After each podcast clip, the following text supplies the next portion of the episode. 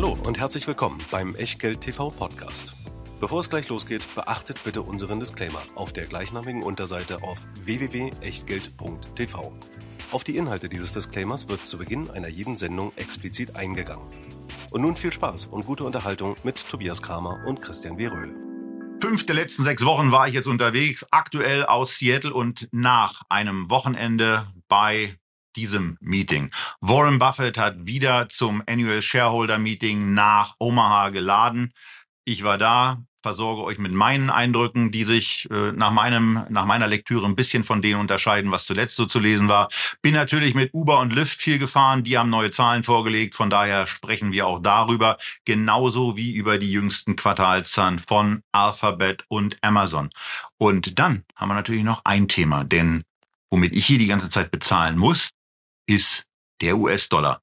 Und äh, ich krieg für meinen Euro immer weniger US-Dollar. Das nervt. Äh, Christian und ich haben einige Reiseerfahrungen, wo das deutlich besser geklappt hat. Und ähm, was immer hervorragend klappt bei Echtgeld, ist der Disclaimer. Und damit geht's jetzt nach Berlin.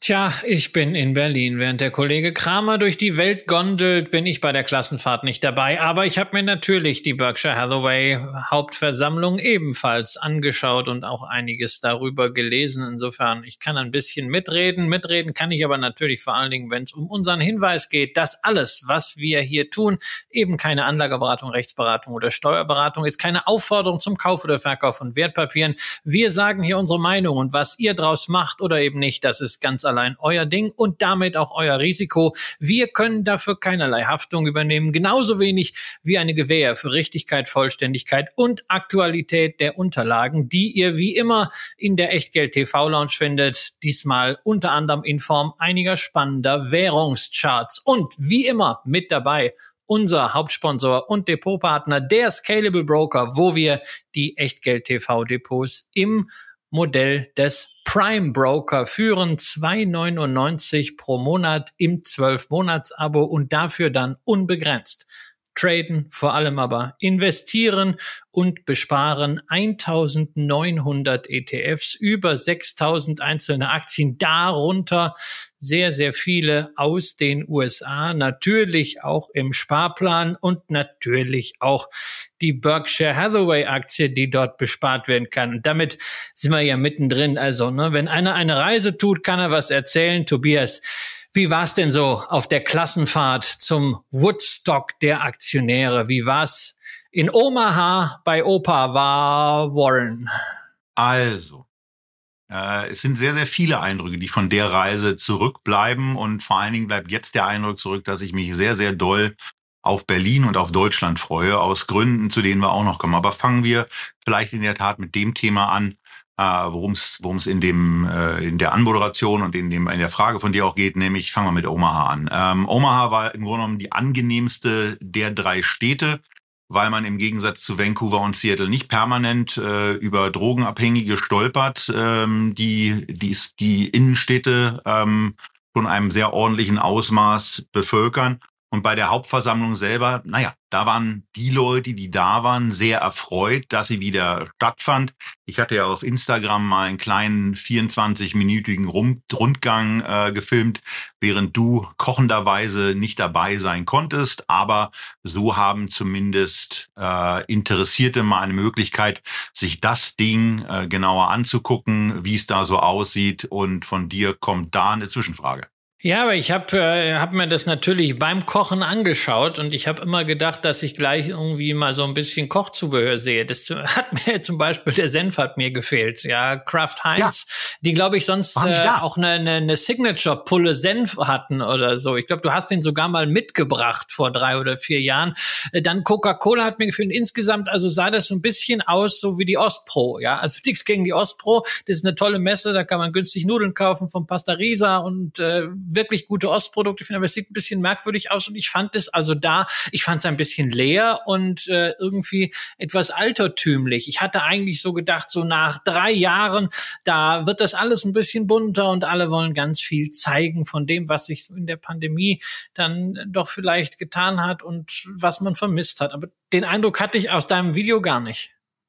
Und der Eindruck war vollkommen richtig. Also beim Rübergehen ist es ja dann so, da guckt man dann immer, dass man was Interessantes einfängt.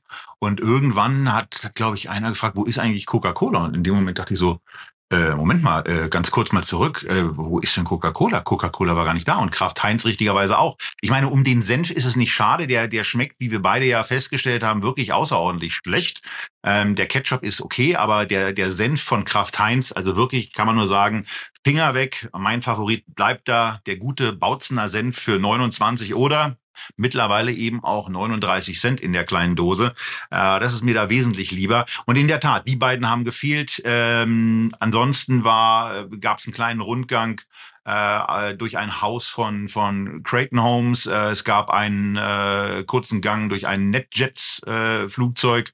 Äh, ein kurzes Einblenden Blenden von, von Borsheims. Ich habe ja keine besondere Affinität zu Schmuck und irgendwelchem äh, äh, Glitzergeklumpe. Ähm, Aber du isst gerne. Du isst gerne und vor allen Dingen, du isst gerne und du isst gerne süß. Und genau. da sind und wir natürlich bei Seas Candies und äh, sozusagen genau. äh, das Hermes der Süßwaren, oder? Ja, ja, ja, ja. Also ich habe mir, ich habe mir, nachdem ich es beim letzten Mal nicht gekauft habe, weil ich es zu teuer fand, ähm, äh, dann doch wieder die äh, die dunkle Schokolade mit Mandeln äh, gekauft. Die gibt's nämlich auf der Hauptversammlung für sensationell günstige, wie ich dann äh, herausgefunden habe, 15 Dollar. Nachdem ich mich beim letzten Mal auf der HV darüber geärgert habe, dass ich in der Exhibition Hall nichts gekauft hatte, wollten sie tatsächlich auf dem Flughafen, wenn ich es richtig in Erinnerung habe, 22 Dollar dafür haben. Also diesmal habe ich in der Tat ähm, eingekauft und das werdet ihr dann auch beim nächsten Mal, bei der nächsten Sendung, die dann wieder aus Berlin stattfindet, äh, sehen. Denn natürlich werden Christian und ich zusammen davon etwas mümmeln. Denn die furchtbar süßen ähm, äh, wie auch immer die gerade heißen, sie liegen da drüber, aber ich kann es dummerweise nicht sehen. Also diese diese äh, gezuckerten, diese gezuckerten Erdnüsse, äh, die habe ich mitgebracht, sowohl in der zuckerreduzierten als auch in der Warren-Dröhnung. Äh, die kriegst du auf jeden Fall. Ich will die in, in der Vollvariante gar nicht haben. Und natürlich gibt's auch noch ein bisschen was anderes, was ich da eingekauft habe. Aber es war vor allen Dingen, und das hat Christian in der Tat schon gesagt, der Eindruck hat er nicht getrübt, es war deutlich leerer. Es war im Übrigen auch in der Halle deutlich leerer, die nicht so dicht gedrängt war. Wir hatten gar keine Probleme, äh, Sitzplätze zu finden. Ich hatte einen äh, erstklassigen Sitzplatz äh, im ersten Rang. Äh, das war sehr angenehm, weil ich auf einem Stuhl sitzen konnte und direkt an der Balustrade äh, dran war. Das hat mir die Möglichkeit gegeben, ein bisschen bessere Aufnahmen auch zu machen. Also zwei Videoaufnahmen. Eine findet ihr schon auf Twitter.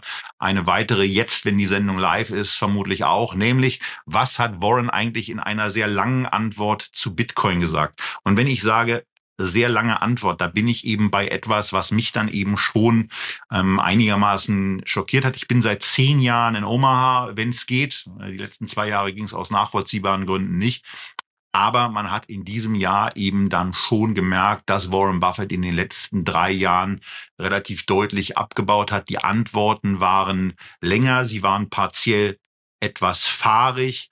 Sie waren sehr, sehr stark mit Denkpausen unterbrochen. Also ich habe mich so ein bisschen erinnert gefühlt an den Professor Hastig aus der Sesamstraße, und der dann eben noch ähm, mit, mit einer zusätzlichen Schlaftablette und hatte bei Warren Buffett auch gelegentlich den Eindruck, dass er kurz davor ist, wegzunicken.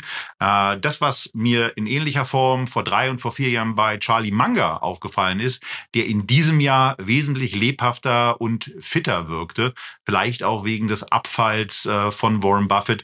Und ich hatte es ja schon bei dem bei dem Shareholder-Newsletter so ein bisschen gesagt, dass ich den Eindruck habe, dass Warren Buffett auch auf der Ton, äh, auf der Schriftspur seinen Abschied vorbereitet und äh, nach den Eindrücken der Hauptversammlung äh, würde ich ihm im Grunde genommen auch so ein bisschen stärker nahelegen, äh, dass er sich vielleicht überlegt, was er sagen will, aber ansonsten ähm, auch mehr Raum den beiden Vorständen des Energiegeschäfts und der Rückversicherungssparte überlässt und zusätzlich im Übrigen auch noch den beiden Investmentstrategen Ted und Todd ähm, Raum lässt, um etwas zur, zum Portfolio von Berkshire zu sagen. Das mal zu den Eindrücken. Und äh, jetzt bin ich aber auch gespannt, wie du es aus den 6.000, 7.000 Kilometern Entfernung wahrgenommen hast, was deine Eindrücke waren. Naja, also ich habe es mir nicht jetzt live im Livestream angeguckt, sondern ich habe den Live-Ticker verfolgt bei CNBC und habe mir dann hinterher die eine oder andere Passage, die dann besonders herausgehoben wurde, nochmal angeschaut. Und ich muss sagen, die Passage, die für mich am beeindruckendsten war, war eben keine Passage mit Warren Buffett. Also dieses äh, Bitcoin-Bashing, muss ich sagen, das ist natürlich ein Home Run, dass er sowas macht. Ja, da weiß er genau, dass natürlich das die Halle auch äh, versammelt und das sorgt einfach für Stimmung und so ein paar äh, Bemerkungen. Das war alles fein, als dieser eine Banker dazwischen, äh, als einer dazwischen gerufen hat irgendwann und er sprach gerade über Banker, da hat er ja gesagt, oh, ist das gerade ein, ein Banker, der da äh, irgendetwas äh, äh, schreit? Das alles fein. Aber was mich am meisten beeindruckt hat, äh, war dann der der Vortrag von dem eben erwähnten Chef der Versicherungssparte Jane, denn äh, die Zahlen, die Berkshire am selben Tag zuvor dann gemeldet hatte, hatten ja einen Rückgang der Prämieneinnahmen im Versicherungsgeschäft gezeigt. Und normalerweise kennen wir das ja so, dass Unternehmen wenn sowas passiert, was man selten sieht, alles Mögliche an Gründen anführen. Ja, hier ist die Ukraine und da ist die Lieferkette und alles ist schwierig und überhaupt geopolitisch. Und was mir bei Jane hervorragend gefallen hat, er hat einfach erklärt, warum Geico in den letzten Jahren gegenüber einem Wettbewerber, nämlich Progressive, äh, an Terrain verloren hat, insbesondere in der Autoversicherung aufgrund des Einsatzes von Telematik, dass man da wirklich geschlafen hat und also wirklich dieses dieser ehrliche Umgang mit Shareholdern, dieses Erklären von Dingen, die nicht gut gelaufen sind und wie man versuchen will, das wieder besser zu machen, wie man da wieder aufholen will. Das ist für mich etwas, was exemplarisch ist, was ich mir Haftung hin oder her auch von deutschen CEOs und CFOs häufiger wünschen würde, weil genau so etwas hilft ja dann auch, dass man sagt, okay, das ist jetzt nicht gut gelaufen, das gehört zum Wirtschaftsleben dazu, aber nach vorne gedacht, schenke ich euch weiter das Vertrauen. Finde ich viel besser, und, als und wenn man das gesund betet. Mitgenommen. Ich fühle mich mitgenommen als Aktionär. Ich fühle mich eben als Teilhaber und nicht ähm, in dem Modell von irgendwelchen Organisationen verhaftet, die Aktionäre als äh, dummes Stimmvieh sehen, ähm, was ich aber bitte nicht mit äh, längeren Fragen aufhalten soll. Und Kennst du solche Organisationen, die sowas tun, ja? Ich hatte zumindest in der Interpretation der Kommentare zu irgendeiner Sendung, ich erinnere mich nicht genau, welche das gewesen sein könnte, den Eindruck, äh, dass das über eine Organisation gedacht wird und ähm, bin auch immer noch der Meinung, dass es dieser Organisation in dem Gespräch mit uns nicht ganz gelungen ist, diesen Eindruck auch auszuräumen. Wobei das Thema mit den Versicherungen, das sehen wir natürlich jetzt auch gerade, ähm, was bei der Allianz alles so wieder erzählt wird rund um dieses Desaster mit äh, institutionellen Fonds äh, im absolut Return-Bereich, wo man ja milliardenschwere Rückstellungen gebildet hat. Da ist auch nicht so wirklich diese, diese Zerknirschung und diese klare Kommunikation zu merken, äh, wie jetzt bei Jane auf der Berkshire Hathaway Hauptversammlung. Das hat mich total eingenommen. Da muss ich sagen, sind halt die Aussagen von Warren Buffett einfach ein Stück dahinter. Ähm, was ich wieder mal interessant fand, ist natürlich sowas wie ähm, I look at Berkshire as a painting, a painting that is unlimited in size, also so ein Gemälde. Und es sind ja auch sehr, sehr viele äh, Farbtöne, sehr viele Schattierungen, sehr viele Sektoren mit dabei, die Energiesparte, äh, dann natürlich auch seine zusätzlichen börsengelisteten Investments. Ein Thema, aber ähm, würde mich sehr interessieren, wie du das vom Spirit wahrgenommen hast. Wir haben einen schönen Satz von Buffett früher in mehreren Shareholder-Lettern gehabt, nämlich äh, 240 Jahre lang war es eine schlechte Idee, gegen Amerika zu wetten und jetzt ist auf keinen Fall die Gelegenheit zu starten. Also dieser unbändige Optimismus, dieser Glaube an Amerika.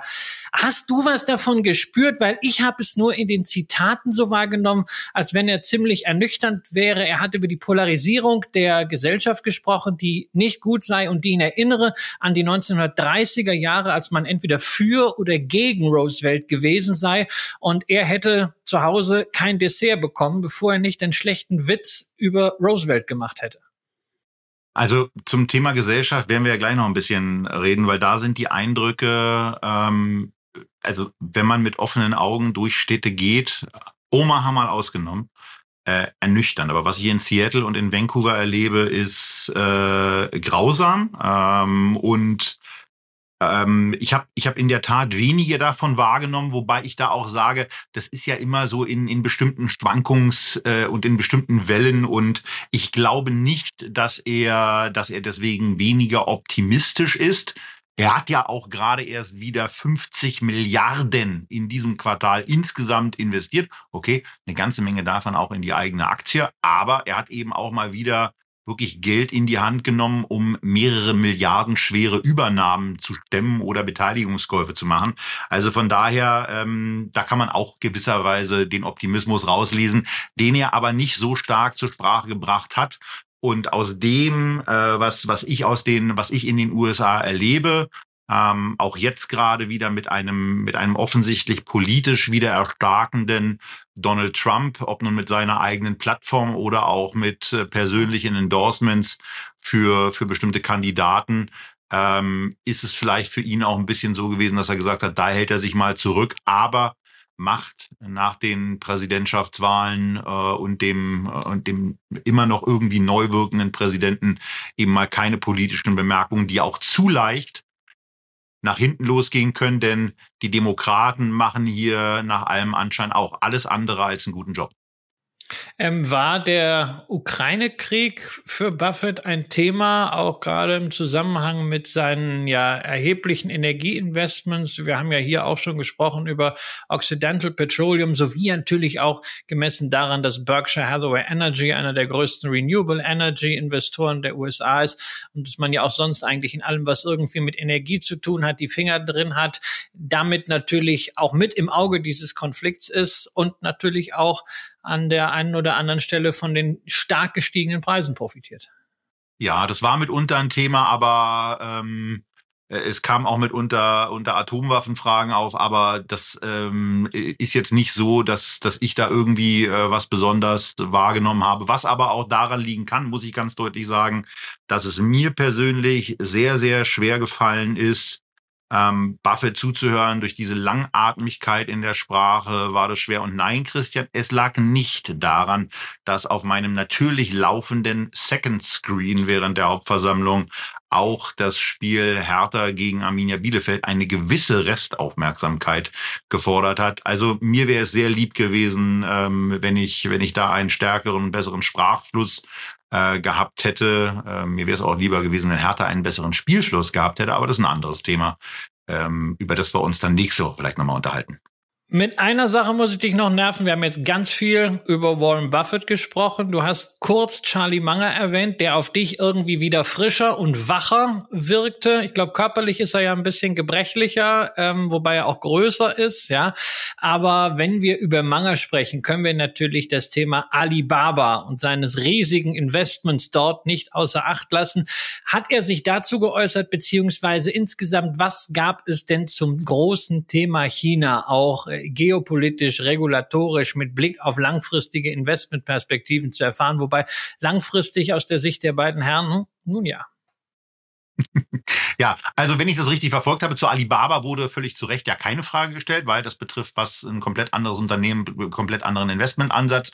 Äh, China ja, wenn da jemand von euch was gelesen hat, dann gerne in den Kommentaren ergänzen. Und weil ich ja mit meinen, mit meinen äh, Eindrücken auch zum Inhaltlich ein bisschen kürzer mit dabei war, ähm, auch gerne mal den einen oder anderen Artikel, der, der gut zusammenfasst, was auf der, was auf dem Annual Shareholder Meeting eigentlich so, so los war, äh, mit reinposten. Das kann nicht schaden und ähm, äh, sollte der sollte der Kommentar nicht sofort freigegeben werden mit dem Link, ähm, das kriege ich dann in der Regel einigermaßen zeitnah hin. Äh, da sollte es keine Probleme geben. Tja, also das war nicht so ergiebig, ja, und hört sich jetzt auch nicht so an, als wenn du auf der Klassenfahrt zumindest nach Berkshire Hathaway so wahnsinnig viel gelernt hättest äh, als Investor. Ähm, aber Reisen bildet ja auch ansonsten. Und du bist ja eben nicht nur in Omaha gewesen auf der Hauptversammlung, du hast äh, Leute getroffen. Ansonsten warst du vor allen Dingen auch unterwegs in Kanada und bis jetzt gerade in Seattle. Und damit kommen wir zu dem, was du denn sonst so an Eindrücken mitgebracht hast. Ein paar Sachen hast du erwähnt erwähnt äh, von irgendwelchen äh, Drogenabhängigen, die um dein Hotel herumlungern. Da frage ich mich, ist, sind die Zeiten wirklich so schlecht, dass du ein Hotel in einer so miesen Gegend bezogen hast? So schlecht sieht's hinter dir gar nicht aus. Oder ist das in Seattle ein Problem, was sich eben nicht nur auf so ein paar Viertel konzentriert, sondern auf die Innenstadt, in der du vielleicht bist? Also drei Teile. Erstmal vor, vor, äh, vor Omaha, also vor, in Omaha ist ja vor der Hauptversammlung immer auch noch ein Investorentreffen, an dem ich teilnehme. Und das war in der Tat sehr, sehr interessant. Und äh, mit, mit, mit Georg Issels ist eben unter anderem auch verabredet, dass er, ähm, dass er einigermaßen zeitnah, wenn wir noch ein, zwei Dinge bei uns glatt und gerade gezogen haben, dann eben auch vorbeischaut und uns mal ein paar Sachen zu seinem Rocket Internet Investment und wie er und die Scherze AG das Ganze eben sieht, vorbeikommt. Also das äh, können wir schon mal sagen. Ähm, und ein paar andere Kontakte, die werdet ihr mit einer gewissen Wahrscheinlichkeit dann hier eben auch sehen. Zweitens, äh, die Städte in den USA. Wie gesagt, das gilt nicht für Omaha. Äh, da ist die Welt irgendwie noch in Ordnung. Aber ich bin ja zuerst nach Vancouver geflogen. Es wurde mir als sehr, sehr schöne Stadt beschrieben und das stimmt auch.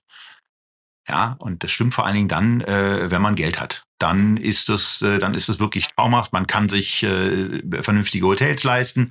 Ähm, ich war bei dem Hotel an der direkt am direkt am äh, ja, Wasser untergebracht, hatte einen ganz angenehmen äh, Blick auf die die Hafensituation und ähm, auf die äh, auf die Wasserflugzeuge, ähm, mit denen wir dann irgendwann auch mal einen kleinen Rundflug gemacht haben. Und von oben sieht sowas ja sowieso toll aus. Aber äh, der Kumpel, mit dem ich unterwegs war, hatte dann abends eben einen Mexikaner rausgesucht und dann sind wir mal ein bisschen durch die Stadt gegangen. Und da war eben auf der einen Seite äh, in einem Einkaufszentrum äh, mit einem Kino eine Belegung von Einzelhändlern nur noch im Bereich von etwa 40 bis maximal 50 Prozent. Ähm, und ansonsten war ein, war, war ein wahnsinnig großer Leerstand.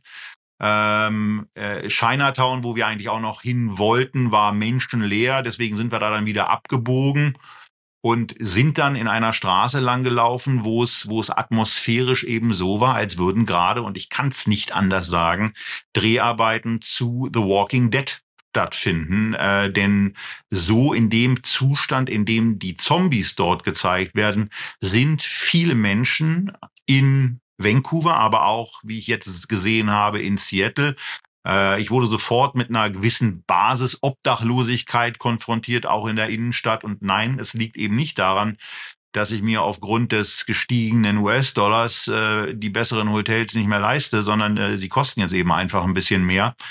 Ähm, aber in der Gesamtsituation ist es eben schon so, dass man wahnsinnig viel Elend sieht und ganz offensichtlich eben die Folgen dieser ganzen Opioidkrise. In Vancouver kommt dazu, dass Marihuana legal ist. Ich hatte ja ähm, äh, in, äh, ich hatte dir unter anderem auch zukommen lassen, dass ich da irgendwie mal in so einen Haschladen reingegangen bin. Da werde ich sicherlich auch noch ein paar Fotos äh, von von zeigen und dann auch eine Cola mit ähm, irgendwie so einem, so einem Zusatz getrunken habe und ganz ängstlich war, wie die sich jetzt bei mir anfühlen würde. Kurz kann ich sagen, ich habe da überhaupt nichts gespürt ähm, und äh, äh, ja, war etwas panisch vor dem Abendessen, habe ich bei einer Kellnerin schon vorher entschuldigt, bevor das Fleisch überhaupt bestellt war. Ähm, aber die, die, die, die Anzahl des, also die, die, oder die Menge des menschlichen Elends, die man hier sieht, die haut mich in der Tat vollkommen weg, weil ich sie in so einer krassen Form, in so einer krassen Ballung eben noch nicht erlebt habe. Und ähm, äh, von daher, äh, also gegenüber, also zumindest was, was die Westküste, denn von San Francisco habe ich ähnliches gehört, zumindest was die Westküste der USA anbelangt, kann ich da sagen, also Urlaub äh, bestimmt nochmal, aber hier leben möchte ich auf gar keinen Fall. Und das könnte sein, dass es eben für den Rest der USA auch gilt. Wobei mich da auch Erfahrungen von anderen US-Reisenden interessieren würden. Du kannst ja gleich nochmal ein paar Eindrücke jetzt vielleicht auch auf, auf Grundlage dieser Aussagen zu Florida treffen, wo du ja kürzlich warst, aber auch von euch, die ihr ja auch unterwegs seid. Äh, vielleicht auch mal den ein oder anderen Kommentar, wie ihr auf eurer letzten USA-Reise den Zustand in den Innenstädten wahrgenommen habt und ob ihr auch, wie ich, eine deutlichere Spaltung der Gesellschaft wahrgenommen hat. Aber wie war das bei dir in Florida? Wie ist da die Elendssituation gewesen? Also ich war in Florida ja vor allem in Miami und äh, also Downtown und Miami Beach. Das sind natürlich schon besondere Gegenden und da kann ich nicht behaupten, dass ich da eine Elendssituation wahrgenommen habe. Äh, Obdachlose äh, und äh, Bettler gibt es natürlich äh, dort auch, aber es ist jetzt nicht so für mich gewesen, dass ich es wahrgenommen hätte, als wäre äh, das prekärer geworden von der Situation her. Und auf dem platten Land, wir waren in Cape äh, Coral, da kann ich sowieso nicht sagen, und da ist ja auch jetzt wenig, wo man dann äh, sich, sich einfinden kann und wo, wo man sich zusammenrotten kann. Und äh, naja, in Key West, das ist natürlich auch sehr speziell. Insofern muss ich ganz offen vorsichtig sein, irgendwelche Eindrücke, die ich von dieser Reise mitgebracht habe, zu verallgemeinern. Und sie hat also weder im negativen noch im positiven meine Einstellung zu den USA verändert. Ich finde es nach wie vor ein sehr, sehr großartiges Land, das auch dieses Land immense Probleme hat, ähm, dass dort sehr viel sozialer Sprengstoff ist. Ich glaube, das brauchen wir überhaupt nicht zu diskutieren. Dass die Gesellschaft sich auch da polarisiert, äh, ist ebenfalls nach wie vor ein sehr trauriges Phänomen, was auch immer weitergeht. Wir sind noch mal gespannt, wie das dann bei den äh, Wahlen im Herbst aussehen wird. Aber das ändert jetzt auch nichts an meinem Investment äh, Hintergrund mit Blick auf die USA. Es ist für mich nach wie vor Heimat von sehr vielen, sehr großartigen Unternehmen und ich persönlich bleibe dabei, was Warren Buffett äh, gesagt hat und geschrieben hat im Shareholder Letter. Ich glaube, zuletzt war es 2015. It's no time to start to bet against America. Ja, das muss man ja auch gar nicht, aber bei, bei neuen Investitionen, bei einer bestehenden Allokation lohnt sich möglicherweise auch der Blick mal in andere Richtungen. Und da äh, muss ich eben sagen, bestimmte Zustände, wie ich sie hier in den USA erlebt habe, äh, die habe ich äh, in Asien in der Form noch nie erlebt. Äh, da ist aus meiner Sicht auch ein anderer gesellschaftlicher Zusammenhalt, wobei die natürlich auf einem anderen Status beginnen. Und das heißt auch nicht, dass man in den USA natürlich nicht auch noch ganz besondere Chancen hat. Aber so die Gesellschaft, das Bild dieser Gesellschaft, was ich im Moment äh, ohnehin aus bestimmten Lektüren, aber eben auch aus dem persönlichen habe, aus dem persönlichen Erleben habe, ist äh, eben schon deutlich eingetrübt worden durch die letzten zwei Wochen hier. Aber wir wollen ja mal zu den großartigen Seiten kommen und da ah ja. bist du ja in ein, da bist du ja in einer Stadt, da geht's ja äh, schon ähm, weiter. wo es wirklich zutrifft mit den großartigen Unternehmen. Äh, du bist in Seattle gerade und Seattle ist das Headquarter von Amazon. Also hast du schon irgendwas davon gemerkt? Äh, es gibt ja so ein paar Stores auch, die dort so testweise Flagship-mäßig angeboten werden. Hast du das schon angeguckt? Wirst du das machen? Und merkt man irgendwie so die Allgegenwart eines der größten und auch faszinierendsten Unternehmen der Welt in dieser Stadt? Oder ist es halt doch am Ende eine Konzernzentrale und der Krake Amazon ist sowieso omnipräsent? Also amerikanische Städte sind ja, wie du weißt, relativ weitläufig. Das trifft für Seattle auch zu. Ich hatte eigentlich vor, ich fahre mal vielleicht kurz irgendwie bei Microsoft vorbei und vielleicht dann irgendwie auch mal bei, bei Amazon. Ähm, äh, ich war gestern so ein bisschen, äh, so ein bisschen, bisschen in so einem Reisetief und äh, hatte so den einen, einen gewissen Blues und war total lustlos. Ähm, von daher werde ich mir sicherlich noch ein paar Sachen hier angucken, aber wer zu den Unternehmenszentralen, die es hier gibt, äh, eben nicht fahren. Gibt noch so das ein oder andere interessante Museum. Äh, Seattle ist ja nicht zuletzt auch früher mal der Sitz von Boeing gewesen. Deswegen gibt es hier ein relativ großes Luftfahrtmuseum. Das interessiert mich. Das werde ich wahrscheinlich heute noch in Angriff nehmen ähm, und so weiter. So, äh, du hast gefragt zu Amazon Go. Habe ich schon gesehen, bin ich noch nicht rein, gucke ich mir auf jeden Fall an. Äh, das ist lustigerweise einer der wesentlichen Gründe, weswegen ich unbedingt nach Seattle wollte, ähm, weil es hier nämlich in der Tat diese Supermärkte mit automatischem Checkout gibt. Ähm, und das werde ich mir auf jeden Fall angucken. Und ähm, äh, was ich mir dann äh, in dem Zusammenhang, also was mir in dem Zusammenhang eben nicht aufgefallen ist, dass es jetzt hier wie eine äh, total durch Amazonte oder Microsoftete äh, Stadt wirkt, also zumindest nicht die Innenstadt. Das, was ich gestern bei einem Spaziergang an den, an den Piers, an den Docks wahrgenommen habe, war vor allen Dingen das Baseballstadion. Und von welchem Unternehmen wird das gesponsert? Von T-Mobile. Ja, das ist doch auch schön, wenn wir ein bisschen äh, von unserer heimischen Telekom dort sehen. Aber wenn wir über Amazon sprechen, müssen wir natürlich nicht nur über Reiseeindrücke reden, sondern wir müssen auch mal zu den Zahlen kommen. Äh, die Zahlen waren gemessen an der Reaktion der Börse ziemlich mies. Zehn Prozent ging es nach diesen jüngsten Quartalszahlen nach unten. Ja, unterm Strich stand ein Minus. Das Minus war aber auch dann relativ einfach erklärt. Es war Rivian, die Beteiligung am Elektroautobauer, ähm, die im Kurs Kurs entsprechend gefallen ist, musste natürlich entsprechend bilanziert werden. Ansonsten sehen wir Wachstum bei AWS und naja, bei den E-Commerce-Aktivitäten, da ist sowohl der Umsatz als auch das Ergebnis nicht so ganz äh, positiv ausgefallen. Also ich äh, muss natürlich zugeben, ich hätte mir in einer solchen Zeit schon erwartet, dass wir Umsatzzuwächse sehen, die über der Inflationsrate liegen. Die haben wir nicht gesehen bei Amazon. Und auf der Ergebnisseite tut das natürlich auch ein bisschen weh. Wie siehst du das? Äh, du hattest ja Amazon auch nominiert als eine der Top-Aktien für 22 für 22. Überdenkst du deine Einschätzung oder sagst du jetzt erst recht? Denn äh, eigentlich ist es nach wie vor ein großartiges Unternehmen. Ich krieg es nur jetzt deutlich billiger als zuvor, nämlich insgesamt 30 Prozent unter dem Höchstkurs gerechnet in US-Dollar. So sieht's aus. Ähm, und was, was bei den Umsätzen eben auch noch ein bisschen, bisschen stärker zutage tritt, ist, dass die Umsätze beispielsweise im Quartalsbereich ja von, von 108 Milliarden auf 116 Milliarden gestiegen sind.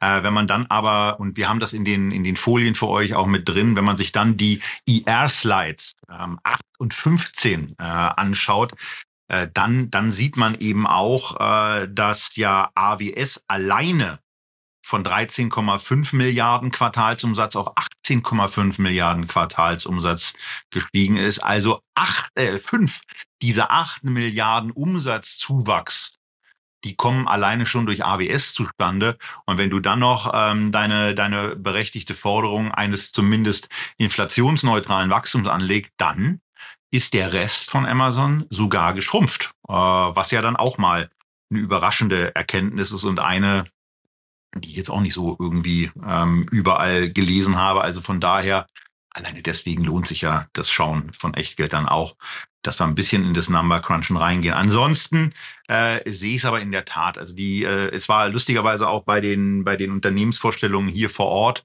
meine meine meine Top-Position ist auch mein Top-Pick äh, bezogen auf äh, auf das Thema Sicherheit, auf das Thema Integrität des Management, auf auf nach vorne blicken, ähm, auf Zukunftschancen ähm, und begründen kann ich das Ganze eigentlich im Wesentlichen damit, dass aus meiner Sicht alleine schon diese AWS-Beteiligung ähm, in Bezug auf das, was Amazon im Moment noch an der Börse wert ist, diesen Börsenwert darstellt. Also wenn es diese, sollte es diese Ausgründung dann eben doch irgendwann geben, was ja für AWS auch relativ leicht möglich wäre, dann ist schon davon auszugehen, dass alleine der, der AWS-Share ähm, im Bereich von eins äh, eher aber 1,5 Billionen US-Dollar bewertet wird. Denn das Geschäft ist stark, es wächst stark, es ist im Übrigen auch schon sehr margenstark und ähm, von daher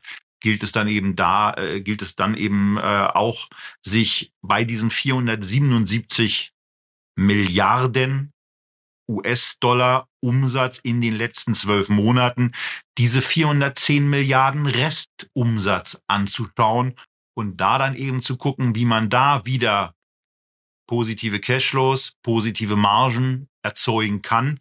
Denn ähm, das ist nun mal das, äh, womit Amazon Berühmtheit hat. Und da muss man möglicherweise auch an der einen oder anderen Stelle ein bisschen Aufräumarbeiten machen. Denn äh, was mir jetzt gerade beim Reden einfällt, was wir da noch gar nicht thematisiert haben, was eben auch deutlich im Amazon-Kosmos umsatztechnisch zu Steigerungen führt, ist ja der Werbeumsatz, was es nochmal wahrscheinlicher macht, dass Amazon im eigentlichen Kerngeschäft AWS raus, Werbung raus, naja, wenn ich es jetzt zu Ende denke, dann sind die da nicht mehr gestiegen, sondern da sind die wahrscheinlich sogar gestrumpft. Und deswegen, äh, die Kurve ganz kurz noch, deswegen müssen sie eben auch ihre Usability wieder, wieder besser machen, denn viele sagen einem im Moment, und das war auch die Hauptkritikfrage bei dem Kernpick Amazon, dass sie eben von der Usability, vom Einkaufserlebnis her inzwischen gegenüber anderen Unternehmen zurückgefallen ist. Und da müssen sie ran.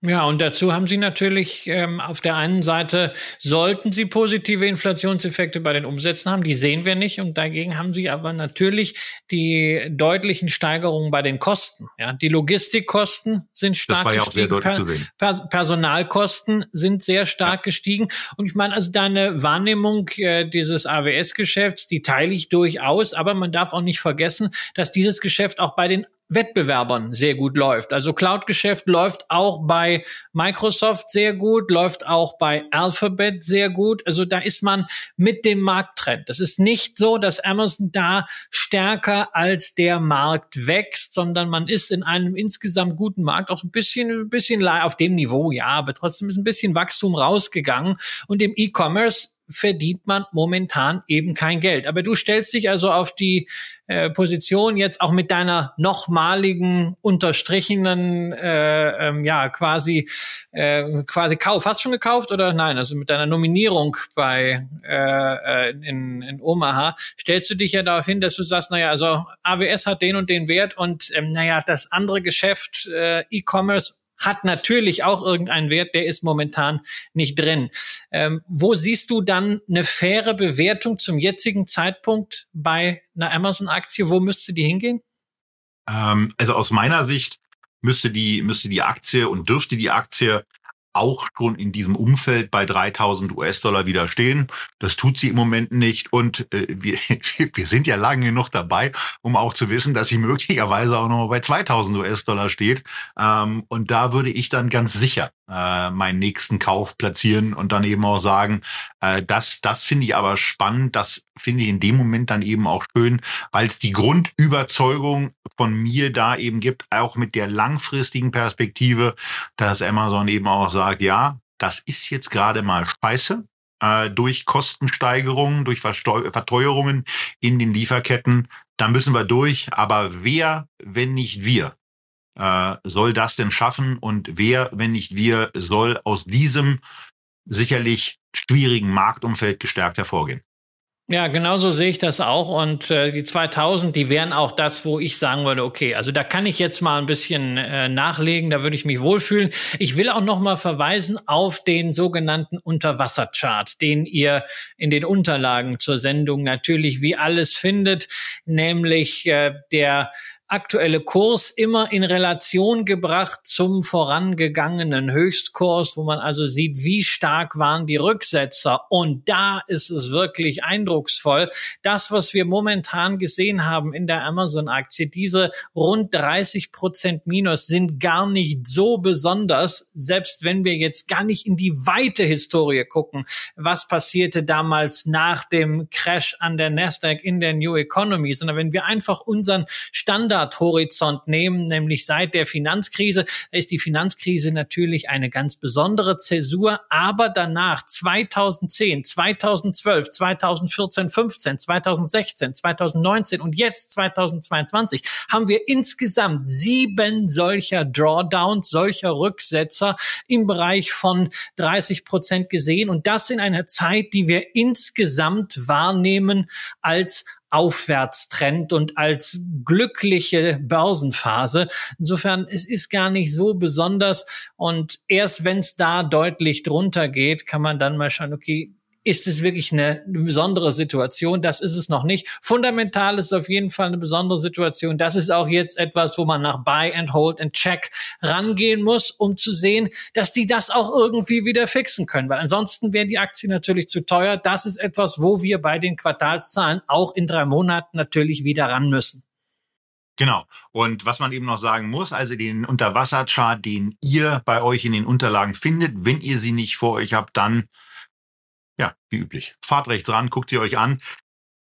Da ist es jetzt so, dass ja kein Chart so alt ist wie der Chart von gestern. Und das trifft auch auf diesen zu. Denn während wir reden, und wir reden, ähm, was ist denn heute eigentlich? Das ist ja mal so ein bisschen blöd, wenn man da. Heute der ist der 4. 4. Mai, Mai übrigens.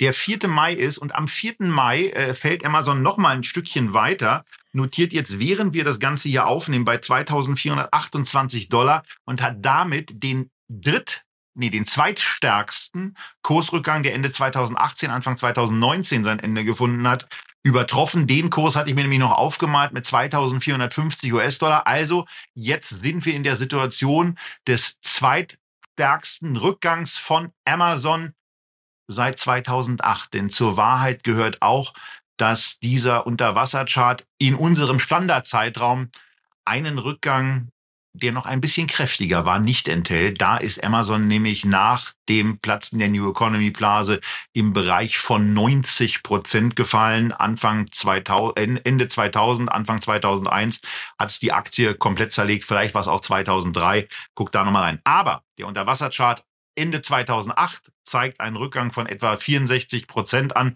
Das wäre dann ein Kurs von 1360 äh, und auch da würde ich dann die nächste Order platzieren. Aber wie gesagt, 2000 US-Dollar ist schon mal so ein Kursniveau, ähm, wo ich gerne noch mal äh, ein bisschen zuladen würde.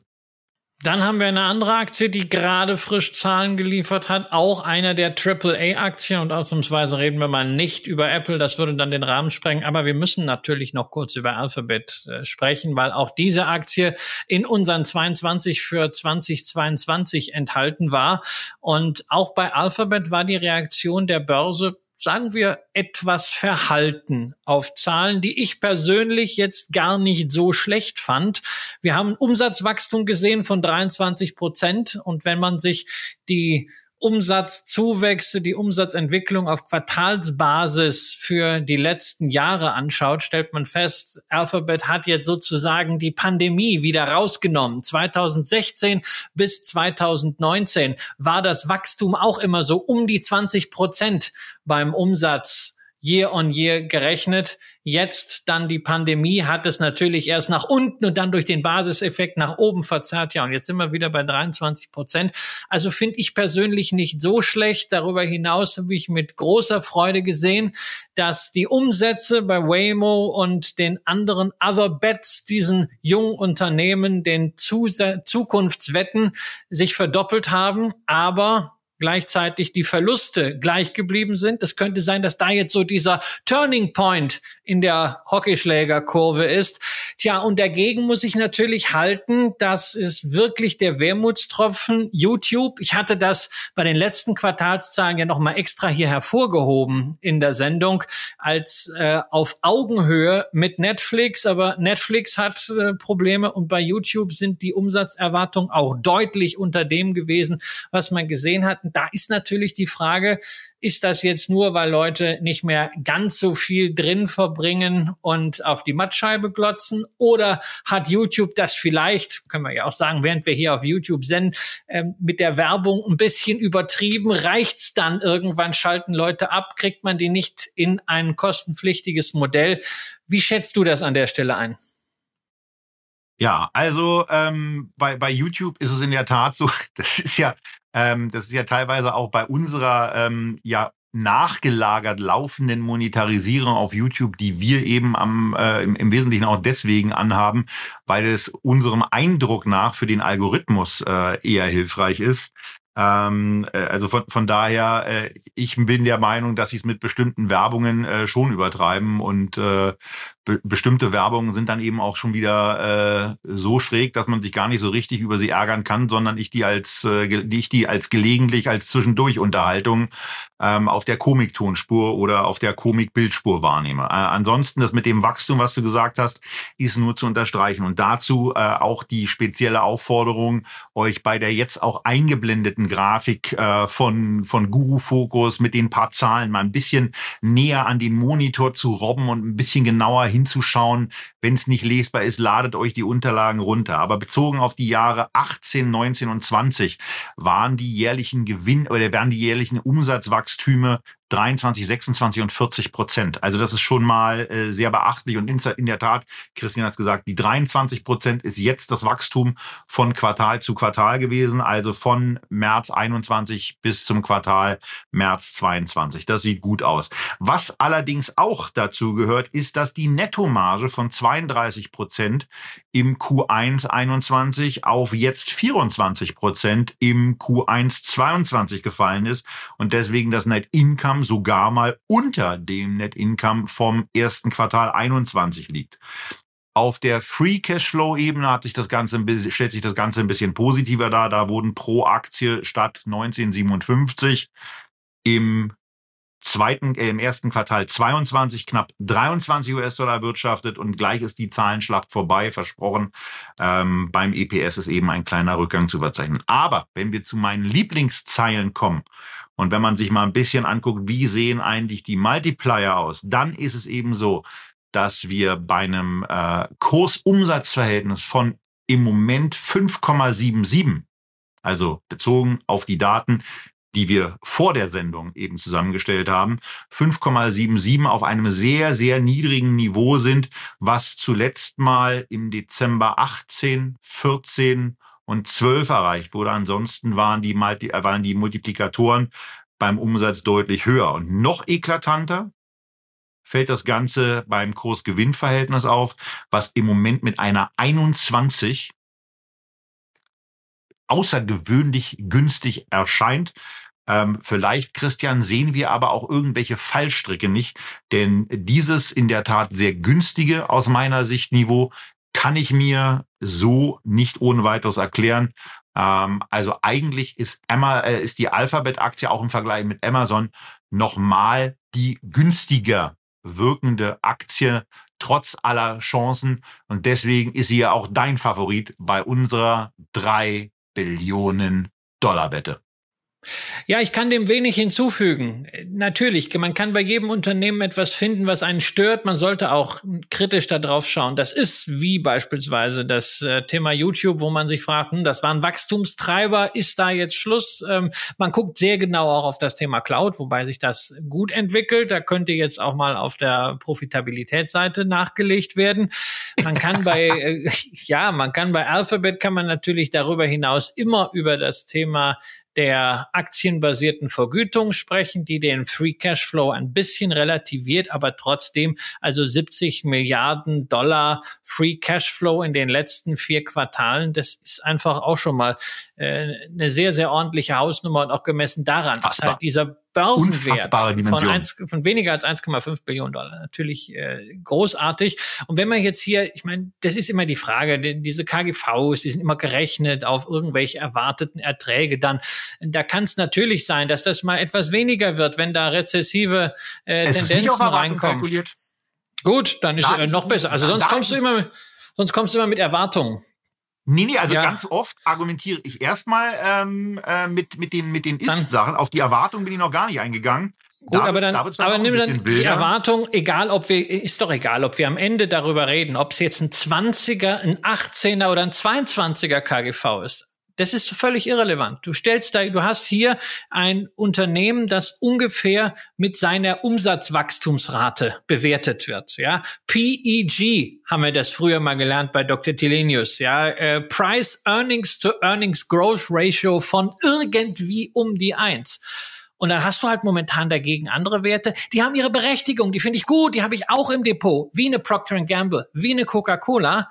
Das sind Unternehmen, die natürlich stabiler sind, aber die nicht ansatzweise in diesem Maße wachsen und die haben dann ein Kursgewinnverhältnis von 25. Insofern muss ich auch hier sagen, ich sehe natürlich Risiken, aber ich sehe die Risiken nicht in dem Umfang, dass ich jetzt sagen muss, ich müsste eine Google bewerten oder eine Alphabet bewerten wie eine Meta-Plattforms. Und insofern ist Alphabet auch auf diesem Niveau für mich ein Kauf. So, also von daher Amazon und Alphabet sind für uns beide sehr, sehr attraktiv bewertet. Die sind günstiger geworden, die Wachstumsaussichten sind weiterhin da.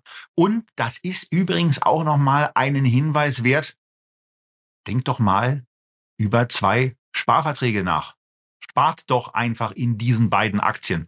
Noch sind sie ja ohne weiteres sowieso für einige dann nicht zu kaufen aufgrund der Kurshöhe. Da hören wir dann auch immer noch die Klagen, aber das wird sich ja bei den beiden Titeln durch einen Aktiensplit bald ähm, etwas einfacher gestalten. Aber in der Zeit könnt ihr trotzdem schon anfangen und regelmäßig auch ein paar Bruchteile von Alphabet oder Amazon Aktien kaufen. Das würden wir zumindest auch mit unserem Geld machen, würden wir noch in der Ansparphase sein. Äh, das gleiche gilt übrigens für ein Unternehmen, von denen wir jetzt zwei vorstellen, äh, und wo wir nochmal ein bisschen auf, auch auf die Gesellschaft und auf äh, ähm, räuberische Businessmodelle zurückkommen. Ähm, in der Anmoderation hatte ich es gesagt, wir haben jetzt ein bisschen umgestellt, aber wir wollen auf jeden Fall noch darüber reden, dass wir uns mal die ganz frisch mit Quartalsergebnissen rausgekommenen Unternehmen Lyft und Uber zusammen anschauen und darüber auch sprechen, wie da unsere Eindrücke sind. Und ich fange mal mit den ganz persönlichen Eindrücken an. Ähm, dass man wahnsinnige Preisunterschiede hier bei dem, beim, beim eigenen Kundenverhalten wahrnehmen kann. Das Lüft bei von mir angefragten Preisen sehr, sehr oft teurer, mitunter sogar deutlich teurer ist als Uber, ähm, bisschen auch eine höhere äh, Vielfalt hat von dem, was man dann auswählen kann und auch bei den Zahlen ein bisschen ähm, hinter der attraktiv, hinter dem attraktiv wirkenden Erscheinungsbild von Uber abfällt. Zu den, zu den persönlichen kann ich euch sagen, ich habe mit fast allen Fahrern, äh, mit denen ich unterwegs war, gesprochen und das ist dann schon partiell erschütternd, was man da hört, denn Uber nimmt sich mittlerweile etwa 40 Prozent des Umsatzes. Also das letzte Mal, als ich eine längere Fahrt in New York gemacht hatte, hat mir der Fahrt ist ja Fahrer schon über 25 Prozent aufgeregt. In New York scheint das Ganze übrigens auch reguliert zu sein. Aber bei Uber äh, war es jetzt so, dass ich, ähm, äh, dass ich von den Fahrern oft auf die 40 Prozent gehört habe. Und ähm, das günstigste, was mir ein Fahrer gesagt hat, war eine Take Rate, die er bei Uber hat von 32 Prozent. Ein weiterer Fahrer hat mir sogar mal seine Abrechnung, seine komplette Abrechnung einer Fahrt angezeigt, wo er sieht, was von uns bezahlt wurde, was er dann abführt, habe ich abfotografiert, ist zeitnah auch bei mir auf Twitter zu finden, allerdings mit der ein oder anderen Schwärzung. Ähm, also von daher, man muss ein bisschen trennen zwischen, wie interessant sind diese Unternehmen eigentlich unter der Aktionärperspektive, äh, dass sie ihre Mitarbeiter äh, schlecht behandeln ähm, und ihnen sehr, sehr viel Geld auch aus der Tasche ziehen, ist für mich nach den jüngsten Erlebnissen eine ganz klare Sache. Aber ganz offen die Frage, muss man da wirklich trennen? Denn die Mitarbeiter sind ja auch und in diesem Falle ganz besonders das Kapital des Unternehmens. Also ohne Mitarbeiter kannst du dieses Geschäft nicht machen. Ich weiß, diese Unternehmen würden es wahnsinnig gerne und da steht immer diese große Vision Robotaxi, ja, aber Moment, autonomes Fahren und alles, was damit zusammenhängt. Aber Situation momentan ist, wenn du das Geschäft des Unternehmens skalieren willst, dann kannst du natürlich hoffen, dass die Fahrer, die du hast, dass sie mehr fahren und du kannst auch versuchen, ihnen noch mehr Geld abzuknöpfen. Aber eigentlich, wenn du wachsen willst, brauchst du mehr Fahrer. Du musst also deine Fahrer ordentlich behandeln und äh, dann hast du da schon wieder einen Zielkonflikt, dass du sagst, du knöpfst ihnen viel ab. Und es ist ja auch nicht so, dass die Leute jetzt wirklich diesen Anbietern Uber und Lyft hinterherlaufen. Also die Zahlen von Lyft sprechen da ja ein sehr deutliches äh, Beispiel. Uber äh, Lyft kündigt zwar auf der ersten Slide in der Quartalspräsentation großspurig an, dass man die Anzahl der aktiven Fahrer im Jahr Ver Jahresvergleich, also gegenüber dem ersten Quartal 2021, um 32 Prozent gesteigert habe. Das liest sich dann so, wow, die haben richtig Voraussetzungen für weiteres Wachstum geschaffen. Und dann blättert man ein paar Seiten weiter und dann müssen sie einräumen, ja, in den letzten zwei Quartalen sind die Zahlen der aktiven Fahrer zurückgegangen von 18,9 auf 17,8 Millionen und alles, was man davor hatte, war letztendlich ein Nachholeffekt der Pandemie. Und da muss ich schon sagen, da wird auch das wichtige, in Anführungszeichen, Humankapital vielleicht nicht ordentlich behandelt. Und da kann es auch sein, dass diese Geschäftsmodelle dann an sich selbst und an ihren intrinsischen Problemen kaputt gehen. Ja, also das, das scheint so, das scheint so zu sein, aber äh, löst dich mal von der Erwartungshaltung, dass sie ihre Fahrer gut behandeln ähm, oder Fahrerin. Die übrigens die Fahrer, also ich hatte eine Fahrerin und die war übrigens auch die cleverste von allen, die ich da, mit denen ich da unterwegs war. Also wir waren, wir waren, wir waren 30 Dollar unterwegs ähm, von äh, von der äh, von der Pedestrian Bridge äh, in Omaha zum, äh, zum Omaha Marriott. Also das ist eine ganz ordentliche Fahrt. Und mit der konnte ich dann eben auch ein bisschen, bisschen lockerer plaudern. Und die war auch sehr freigiebig, was Informationen anbelangte. Ähm, äh, von der hatte, habe ich zum Beispiel mitgenommen, äh, dass sie im Monat 8000 Dollar über Lyft an Umsatz macht, was schon mal ganz ordentlich ist. Und sie hat es relativ clever aufgezogen dadurch, dass sie ähm, ihr Auto bereits abbezahlt hat. Äh, die Werkstatt muss sie nicht bezahlen, weil die von ihrem Onkel geführt wird. Ähm, also die hatten, die hatten sehr gutes äh, äh, Kosten- und Ausgabenmanagement und ähm, fährt im Monat, nee, fährt in der Woche ungefähr 1000 Meilen. So auf der Basis kann man sich schon mal ungefähr ausrechnen, dass äh, die die Dame damit relativ äh, gut unterwegs ist finanziell. Also wahrscheinlich so mit vier viereinhalbtausend US-Dollar, vielleicht auch 5000 US-Dollar äh, nach allen Abzügen und Steuern nach Hause geht, äh, was, was ganz gut ist. Sie hat auch gesagt, dass wenn man das einigermaßen clever handhabt, äh, dass da, da, dass sie deswegen auch glaubt, dass sie da ganz gut unterwegs ist, kann ich nur bestätigen. Ähm, also von daher, da geht schon was. Aber viele werden dann eben äh, auch merkwürdig behandelt. Und ich hatte eben auch eine Fahrt, wo eine Take Rate bei einem Lüftfahrer äh, spürbar über 50 Prozent gelegen haben musste, weil da das Abrechnungsthema offensichtlich ein anderes ist. Also die behandeln nicht gut.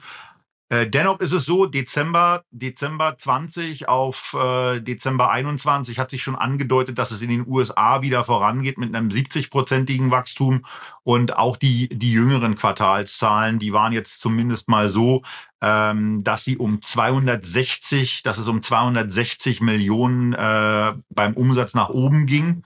Ich habe mir die 260 deswegen aufgeschrieben, weil gleichzeitig auch das Net Income um 230 Millionen besser geworden ist. Also die kommen jetzt auch in Umsatzniveaus, wo sie zumindest den neuen Umsatz auch profitabel in irgendeiner Form gestalten können. Dennoch 44-prozentiges Wachstum von Q1 21 auf Q2, Q1 22, bisschen mau.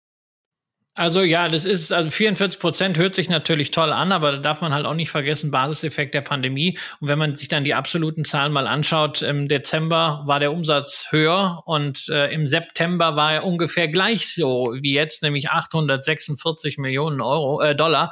Und ich kann auch bei diesem negativen äh, Operating Cashflow nach wie vor bei dem äh, Rückgang bei den Fahrern ich kann irgendwie nicht erkennen, warum ich Lüft kaufen sollte.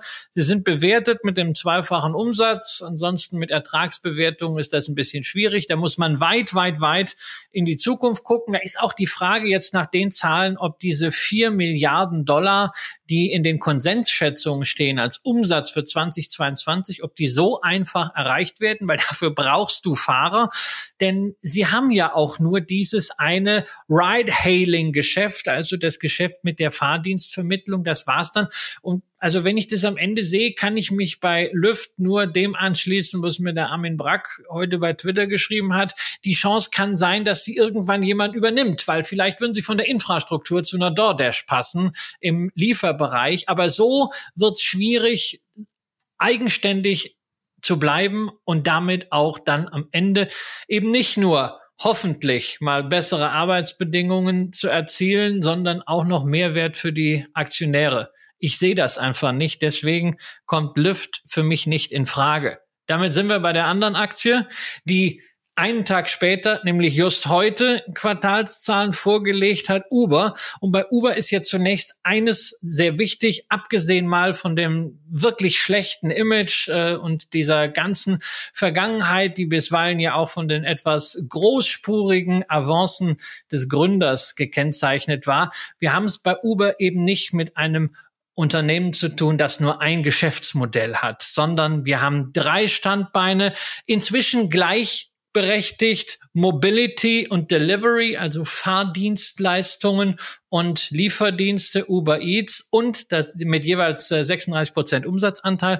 Dazu haben wir mit 28 äh, Prozent den extrem starken Frachtmarkt, also ein B2B-Geschäft. Das Ganze ist also sowieso schon mal breiter aufgestellt, was man dann auch an den Zahlen merkt, weil hier sind wir im Milliardenbereich, auch bei den Umsätzen. Sechs Milliarden im ersten Quartal umgesetzt.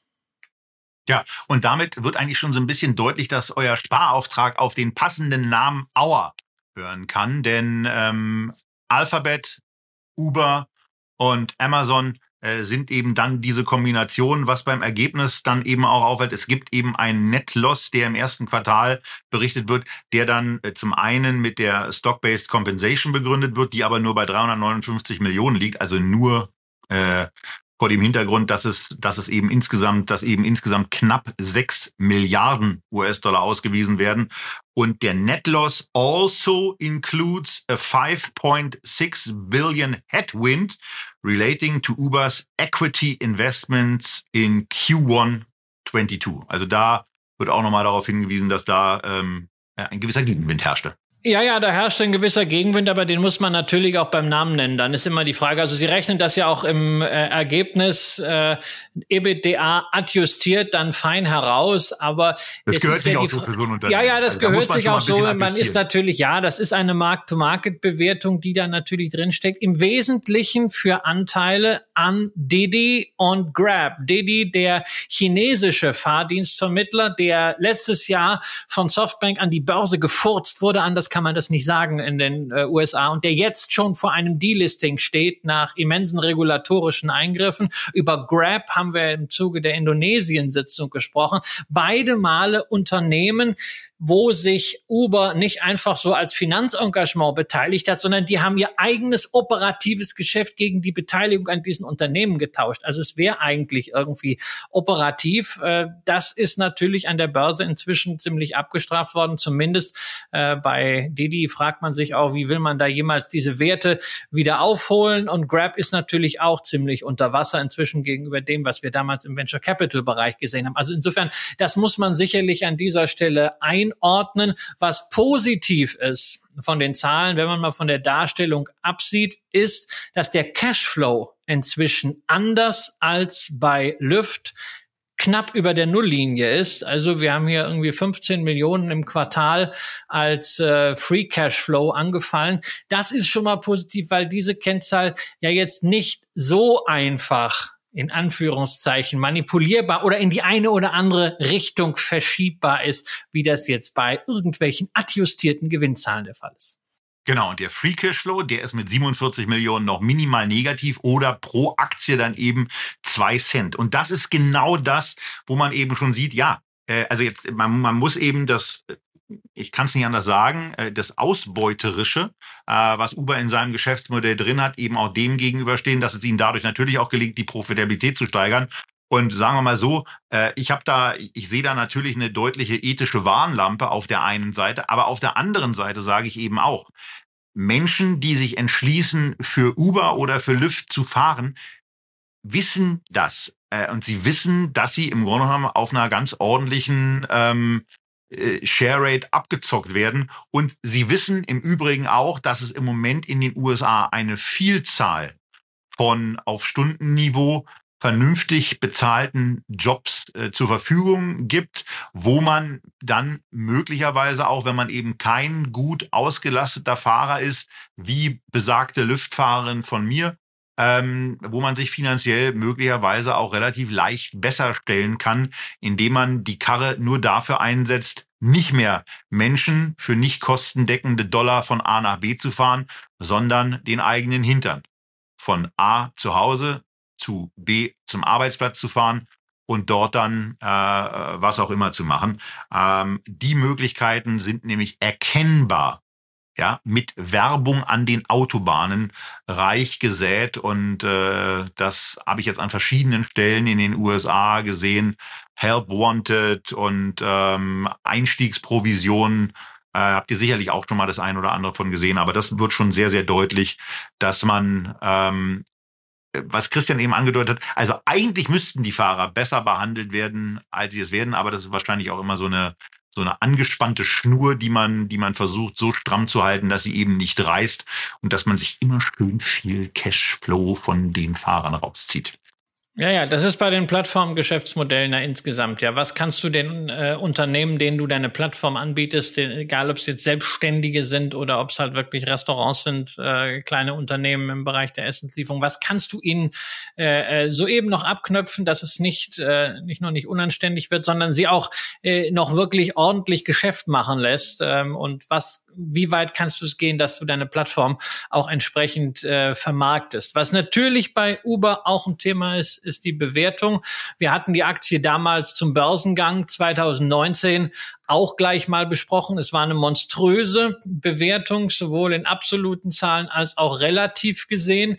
Inzwischen ist die Aktie über 30 Prozent billiger geworden in Dollar und gleichzeitig sind natürlich die Umsätze gestiegen. Und wir haben es inzwischen hier bei Uber mit einer Umsatzbewertung von etwas mehr als zwei zu tun, wenn wir mal das durchaus realistische Ziel von 30 äh, Milliarden Dollar Umsatz dieses Jahr nehmen, während äh, wir früher da Werte hatten von sechs, sieben und acht. Ja, weil wir inzwischen weniger bezahlen für einen höheren Umsatz und damit kommen sie allmählich in vernünftige Relationen rein und immer wenn es da um Uber geht, kann ich natürlich nicht anders, als auch mal wieder auf Sixt zu schauen. Denn Erich Sixt hat ja mehrfach auf Hauptversammlung gesagt, na ja, wenn wir so bewertet würden wie Uber, dann wären wir schon längst in den DAX aufgestiegen, weil hätten wir einen dreistelligen Börsenwert in also mehr als 100 Milliarden Euro.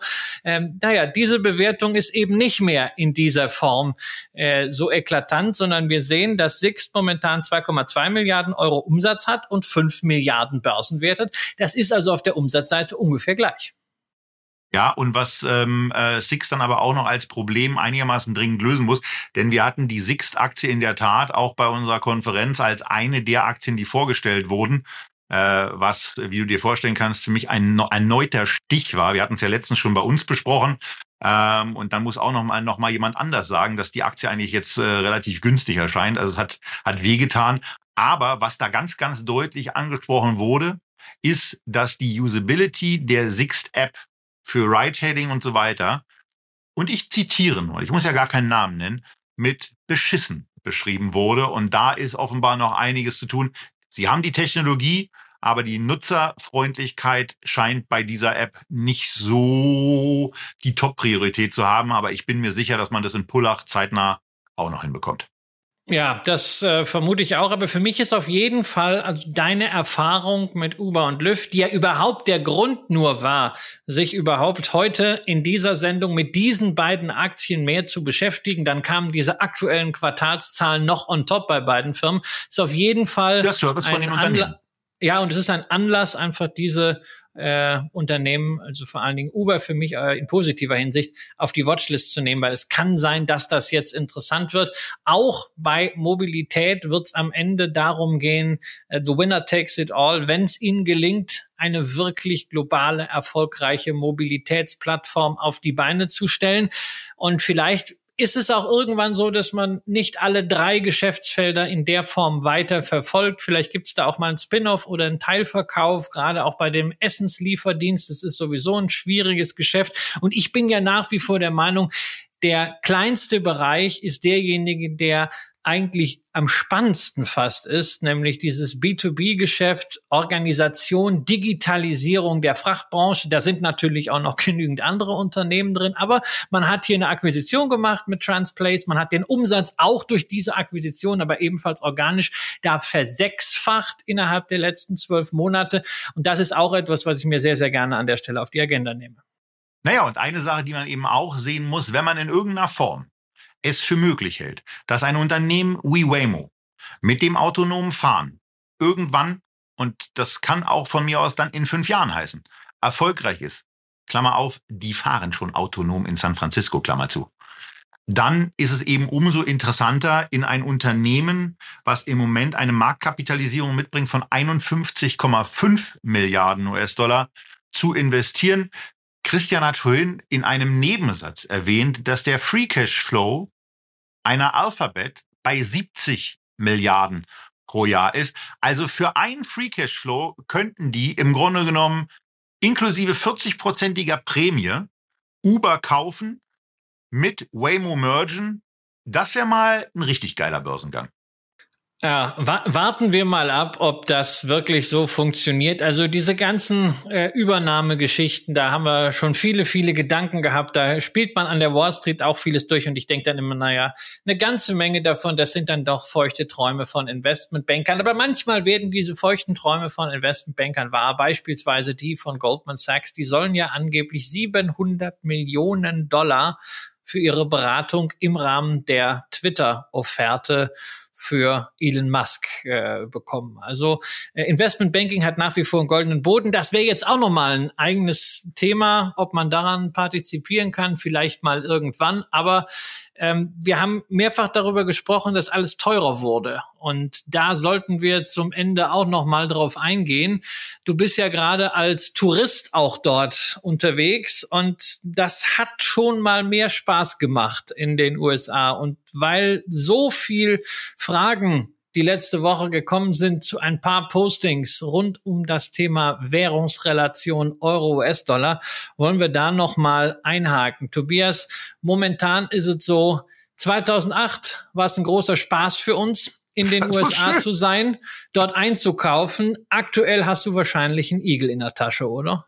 Äh, oh, naja, weißt du, ich bin jetzt so, also das ist ja, das ist ja auch so. Wenn du zwei Jahre äh, nicht verreist bist oder wenig verreist bist und auch nicht nur arbeitest, dann bist du ja irgendwie auch so ein bisschen im Scheißegal-Modus. Und ähm, in, in dem, in dem bin ich in der Tat äh, im Moment unterwegs, dass ich einfach sage, naja, äh, die Flugkosten habe ich jetzt sowieso schon draußen. Ähm, und äh, wenn jetzt, wenn jetzt das eine Restaurant statt äh, statt 50 Dollar, äh, nicht statt 50 Euro, Entschuldigung, umgerechnet, statt 50 Euro ähm, dann eben vielleicht 60 kostet, dann ist es eben so. Bei den Hotels ähm, merkt man es, glaube ich, lustigerweise weniger wegen, wegen des, äh, wegen des Dollar Euro-Kurses, sondern mehr deswegen, weil noch gar nicht alle Hotels wieder so voll da sind. Und einige hat es natürlich auch gerissen. Mein Hotel, vor dem, in dem ich in drei Jahren, Christian, du erinnerst dich an das ähm, Foto des Champagnerautomatens äh, im Hotel in Vale. Ähm, das hat leider dicht gemacht. Ja, also das ist, das ist, das ist out of business. Und so geht's vielen anderen Hoteliers hier eben auch. Also von daher sind die Preise auch dadurch positiv, ähm, positiv im Sinne von aus Sicht des Hoteliers beeinflusst, dass eben weniger Betten auch zur Verfügung stehen. Das merkt man schon. Äh, der Währungskurs macht es nicht angenehmer. Und ja, eine Sache muss man dann schon mal sagen. Ich war ja auch schon mal in Florida. Ich war ja auch schon mal auf den Keys. Aber da habe ich eben für einen Euro 1,50 Dollar bekommen. Und jetzt bekomme ich 45 Cent weniger. Das ist total blöd beim Einkaufen.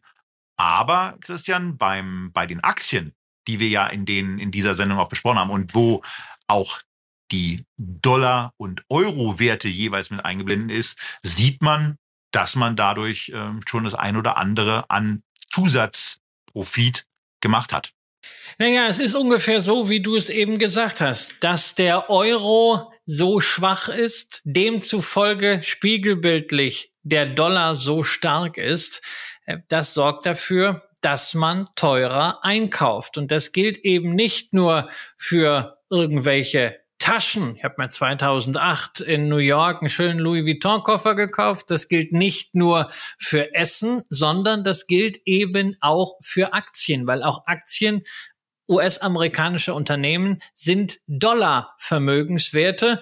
Und wenn ihr sie schon habt, sind sie natürlich dann in Euro entsprechend mehr wert. Aber wenn ihr sie noch nicht habt, sind sie entsprechend dadurch auch in Euro entsprechend teurer geworden.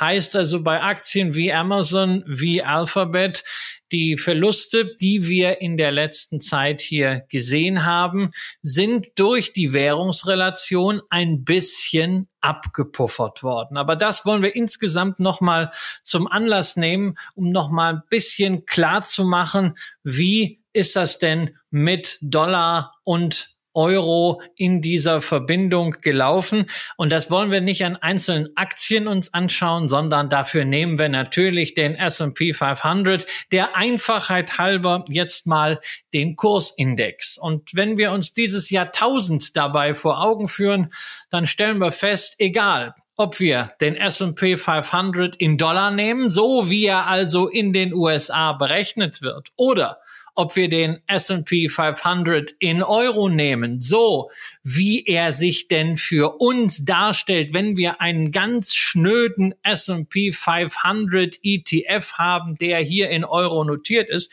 da sieht es auf den ersten Blick so aus, ach Mensch, war doch egal. Sowohl in Dollar, also das Original, als auch in Euro, sprich konvertiert in unsere Währung aus unserer Perspektive, hat er sich seit 2000 verdreifacht, sodass man sagen kann, ach komm, Währungsrelation ist doch egal. Ja, und kurzfristig, Tobias, äh, langfristig ist das auch so, da gleicht sich vieles aus, aber diesen Zeitraum 2000 bis 2022, den kann man ein Drittel und zwei Drittel teilen und dann sieht das schon ganz anders aus.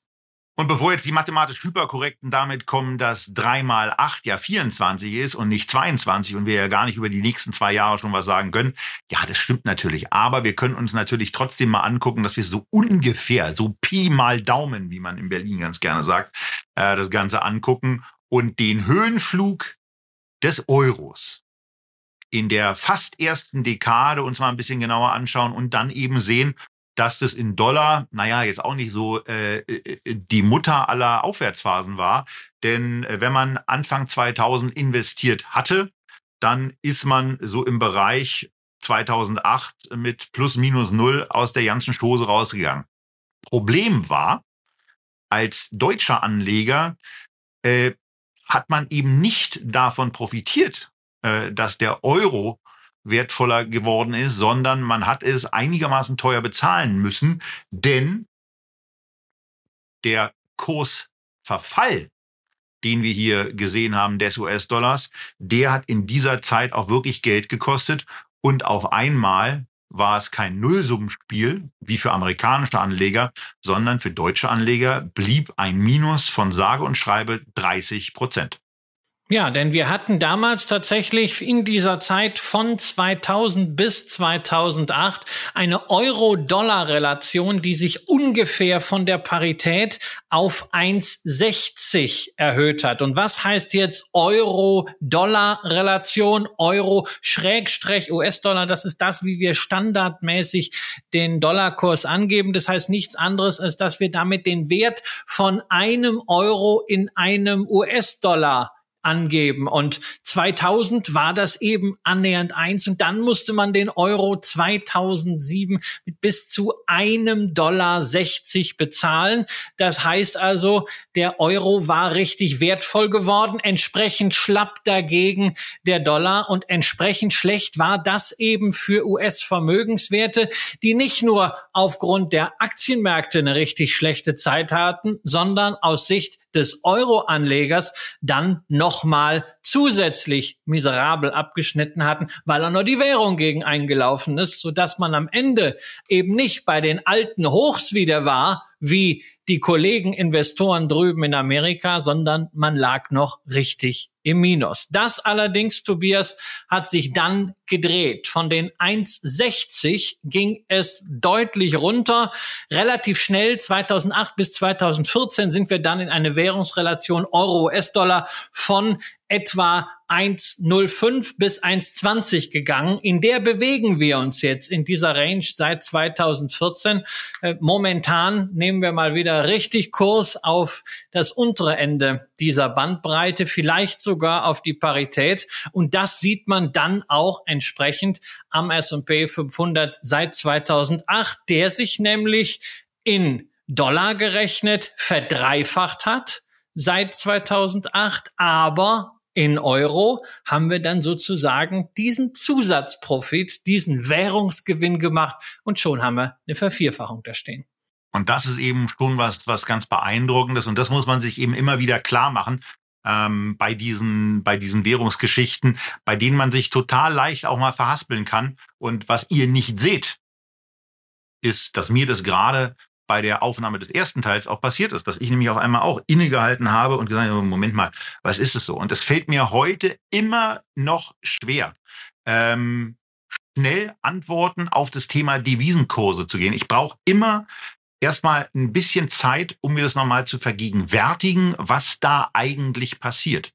Und ähm, äh, von daher ist es eben, ist es eben einfach so, dass es nicht immer, äh, also zumindest für mich auch nicht immer komplett intuitiv ist, aber wenn man sich im Moment Zeit dann dafür nimmt, dann wird es eben klarer, dass durch diesen Wertzuwachs, den der US-Dollar genommen hat, man als Euro-Anleger interessanterweise profitiert.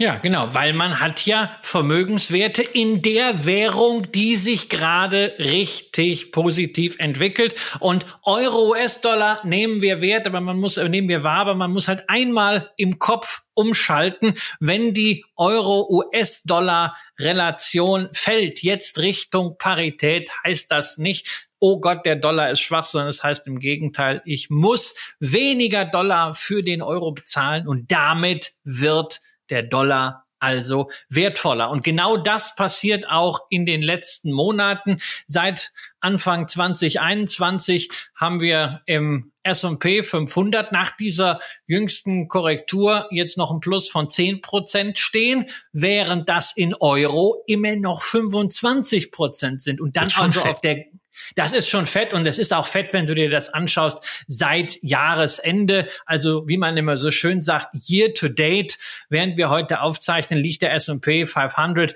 ungefähr äh, 13 Prozent im Minus. Year to date. Aus Sicht von Euro-Investoren sind das aber nur 6,5 Prozent. Du hast also den Verlust in der Aktie und im Aktienindex halbiert durch die Währung. Das natürlich auf der anderen Seite ein Desaster, wenn wir über den Euro und seine Wahrnehmung an den Kapitalmärkten sprechen, weil alleine dieses Jahr über fünf Prozent zu verlieren in Relation zum Dollar, das ist natürlich auch ein kolossales Misstrauensvotum. Der Robert Halver hat letztens im äh, Kommentar geschrieben, der, äh, die Währung ist ja sozusagen der Aktienkurs eines Landes beziehungsweise hier einer Region und das ist natürlich da schon eine brutale Geschichte, insbesondere weil diese Währung halt nicht nur eine Rechnungseinheit ist, sondern wir merken das volkswirtschaftlich natürlich. Du hast es eben erwähnt, das Einkaufen, das Essen gehen in den USA wird für uns, die wir unser Geld in Euro verdienen, teurer.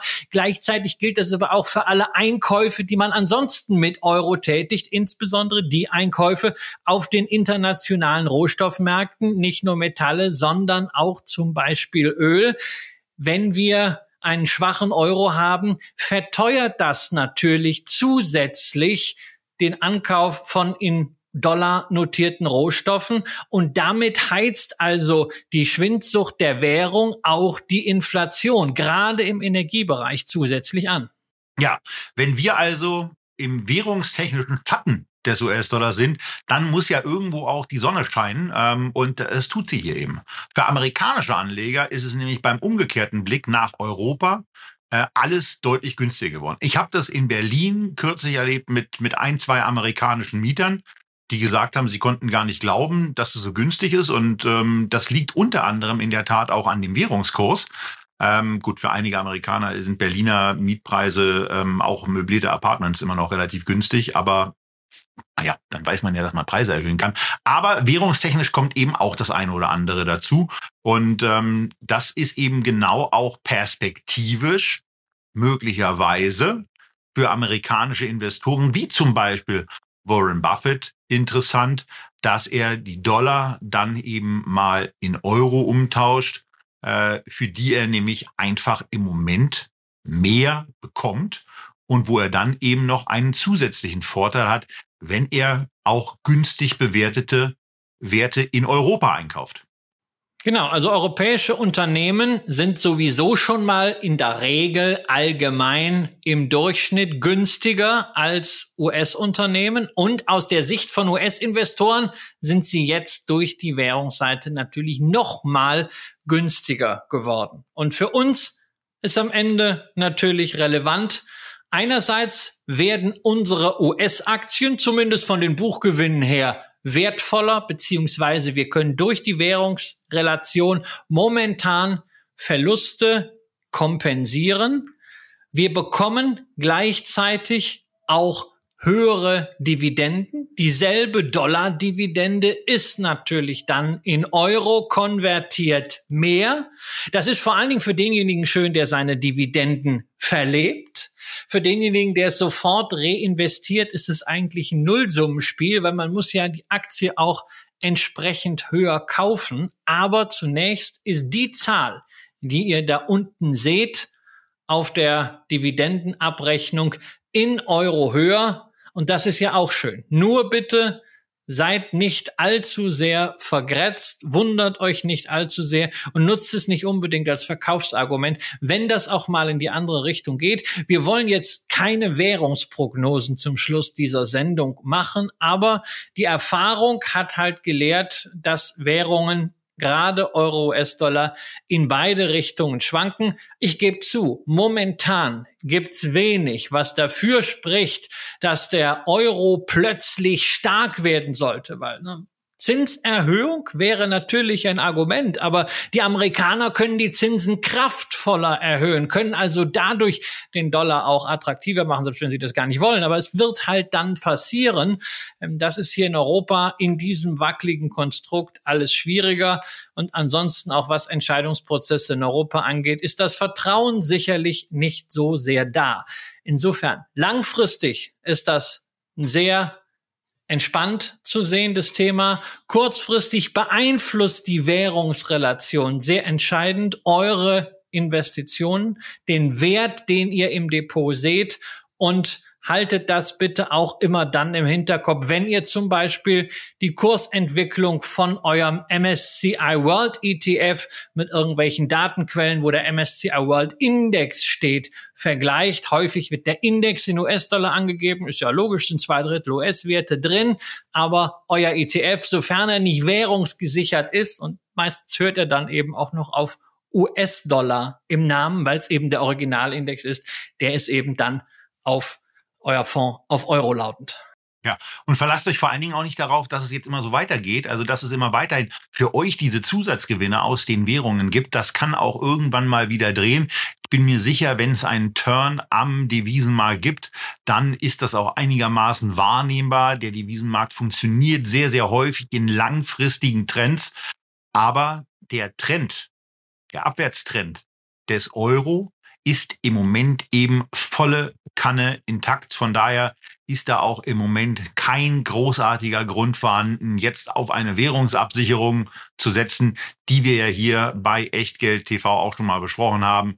Aber für euren Auer Sparauftrag, da habt ihr jetzt möglicherweise den ein oder anderen Hinweis bekommen. Und wir interessieren uns natürlich dafür, warum ihr Lüft vollkommen in Ordnung findet und auch viel interessanter als Uber, Alphabet oder Amazon. Ähm, und wir freuen uns auch auf eure sonstigen Kommentare und die Diskussion unter diesem Video. Eure Daumen äh, bei YouTube und eure 5-Sterne-Bewertung bei iTunes, Spotify und Co. Und wir verabschieden uns mit dem Versprechen, dass wir nächste Woche wieder beide aus Berlin senden. Bis dahin, macht's gut, bleibt gesund und fühlt euch inspiriert von so ein paar amerikanischen Ideen. Tschüss aus Seattle.